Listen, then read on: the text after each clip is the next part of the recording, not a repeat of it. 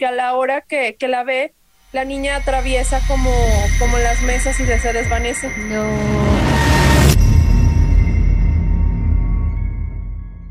Bienvenidos a Pesadilla Nocturna. Un podcast donde compartimos historias paranormales que nos han pasado y que no podemos explicar. Yo soy Claudia. Yo soy Gerson y hoy invitamos a Úrsula, mi hermana, para que nos platique lo que le pasó. Hola Úrsula, ¿cómo estás? Hola, ¿qué tal? Bien, gracias. Buenas noches. Platícanos. Cuando estaba estudiando en la universidad hace algunos añitos, el maestro nos estaba dando clase de, bueno, como de sacar fotos, pero con efectos especiales. Entonces nos dijo que si podíamos sacarnos una fotografía en un espejo. Para esto, en casa de mi abuelita, es una casa muy grande, donde se sienten hoy como malas vibras. Entonces, eh, yo lo único que hice fue pues apuntar con la, con la cámara hacia el espejo y ya salió la foto, ¿no? Entonces, pues ya me tomé la foto y todo, pero cuando yo veo la foto eh, en la cámara, pues no se veía nada. O sea, nada más me veía yo y el espejo y todo, ¿no? Pero cuando a mí me pidieron que imprimiera la fotografía, entonces cuando la imprimo, eh, ahí sí, ahí sí, al lado de mí se ve de mi lado izquierdo una silueta de, de un hombre como más alto que yo, yo creo que me sacaba la media cabeza más o menos. Y, y se ve que está como con saco, se le ve así la silueta de la cara delgado. Entonces, pues yo empecé a, a enseñar esa foto, pero no me creían hasta que yo les enseñaba la silueta y ya cuando lo veían, pues, pues sí, sí es. Entonces, en esa casa, pues siempre que yo iba, la verdad sentía así como, uy, como mucho miedo Ujú. porque se sienten cosas, no sé qué sea, pero hay algo, Ujú. o sea, no es así como, pues no, o sea, como que me, siempre me ha dado mucho miedo la casa. Ujú. Sí, de hecho es Y lo que pues así, es lo que le decía a Claudia que en esa casa, por ejemplo, en esa casa a mí en el primer episodio conté lo primero que me pasó así como sobrenatural que no puedo explicar fue que se me prendió el radio en el cuarto de mi abuelita. O sea, yo estaba viendo la tele y se prendió el radio y pues me asusté un chorro y ya me salí corriendo, pero eso fue lo primero. Y Y después también tuvimos, no sé si te acuerdas tú que, que cuando estábamos nosotros también en la carrera, eh, la casa de tu abuelita se las prestaron a unos compañeros para que grabaran, para que grabaran un cortometraje. Y este, ajá, y ellos sí usaron una cámara como de, De de- cassette. de cassette. ajá, este, para hacer su cortometraje y estuvieron grabando ahí en diferentes lados de la casa. Y justo las tomas que estuvieron grabando en, e- en la parte de donde tú te tomaste esa foto del espejo, espejo. cuando hacían unas tomas ahí y querían revisar el material, no se veían. O sea, lo que grababan en esa parte no salía y no se grababa.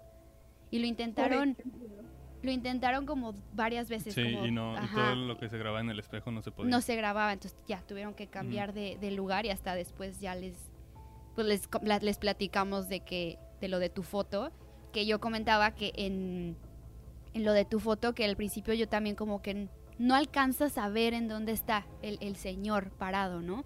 Y tú me decías, sí, está atrás de mí, y yo no, no lo veo, y hasta que te la regreso y que como que hizo como ángulo la foto, clarito se ve así que hay alguien parado atrás de ti y sí, ya cuando lo vi sí sentí...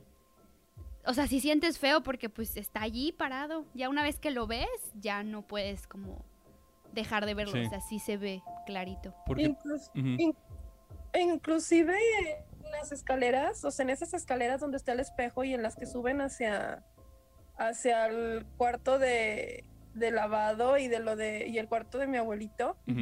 Ahí yo he tenido, yo tengo como sueños así súper extraños. Eh, por ejemplo, esa es la parte, o sea, está muy extraño, pero, pero hace poco soñé eh, en esas escaleras, o sea, sueño cosas, de verdad, y, y la, y, y es, pero el miedo que se siente es, es bien extraño, porque es como, obviamente no es un miedo como cuando estás chiquita, ¿no? De que, ay, que no, no es como algo diferente porque no sabes cómo explicarlo. O sea, es algo, guay, como, pues, diferente, pero, pero sin saber explicar. o sea, pues no sé cómo explicarlo, pero sí hay, Sí. o sea, se sienten cosas, Sí, literal. No manches, ahorita que dijiste que tenías sueños, pero sentí el escalofrío en todo el cuerpo porque justo antes de esto le estaba diciendo a Claudia que yo ahorita estando recientes también sueño con esa casa también y esa misma parte donde tú dices de las escaleras donde hay como unos cuadros como cuadritos de luz sueño que salen como cosas de la pared como que como formas que que, que como que están saliendo de la pared pero como que no pueden salir ¿sí explicó? Ay.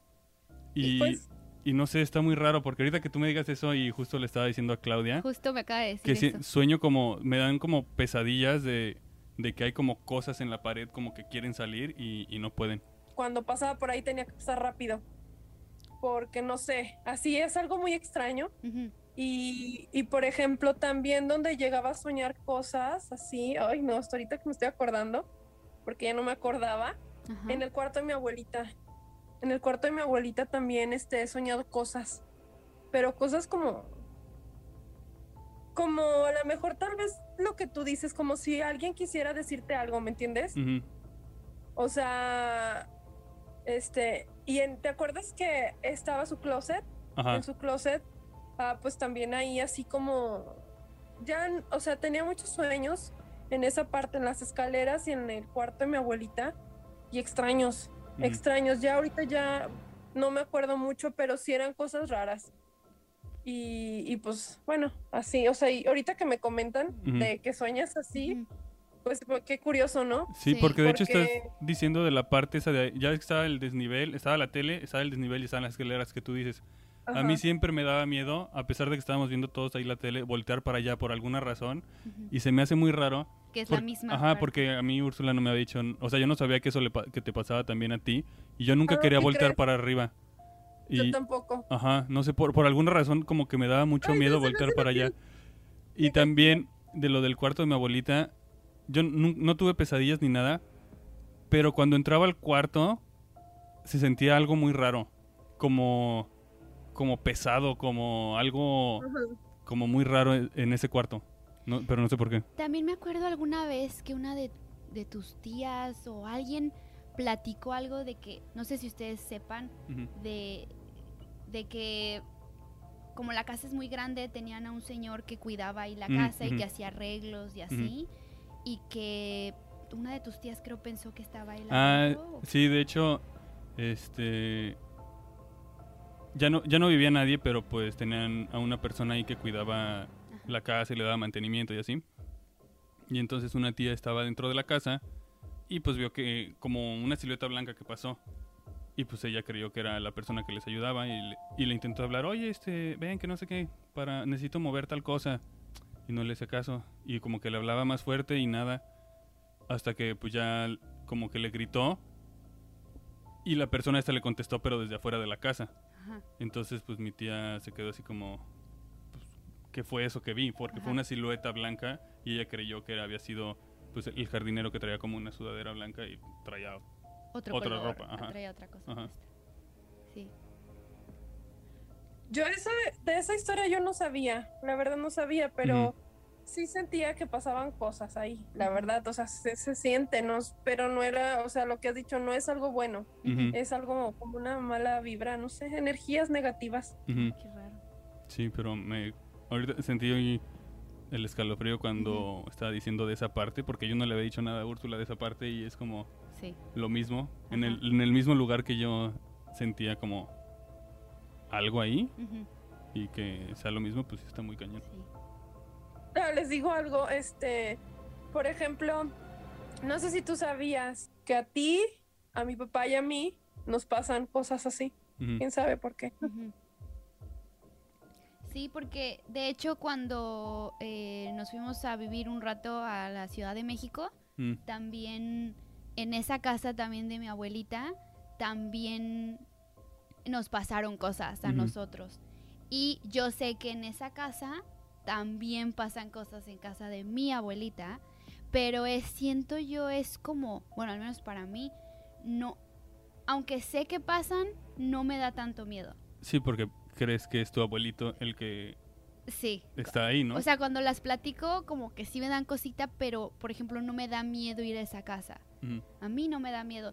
También porque lo que me ha pasado a mí ha sido muy leve, pero de las cosas de cuando yo he estado ahí que nos pasaron, fue una vez estábamos Gerson y yo, eh, y estábamos cada quien en, estábamos en diferente cuarto, y de repente escuchamos como si algo se hubiera caído. Pero muy fuerte, como algo Fuertísimo. grande. Como ah, justo afu- eh, afuera de los cuartos, en el segundo piso, hay como un librero.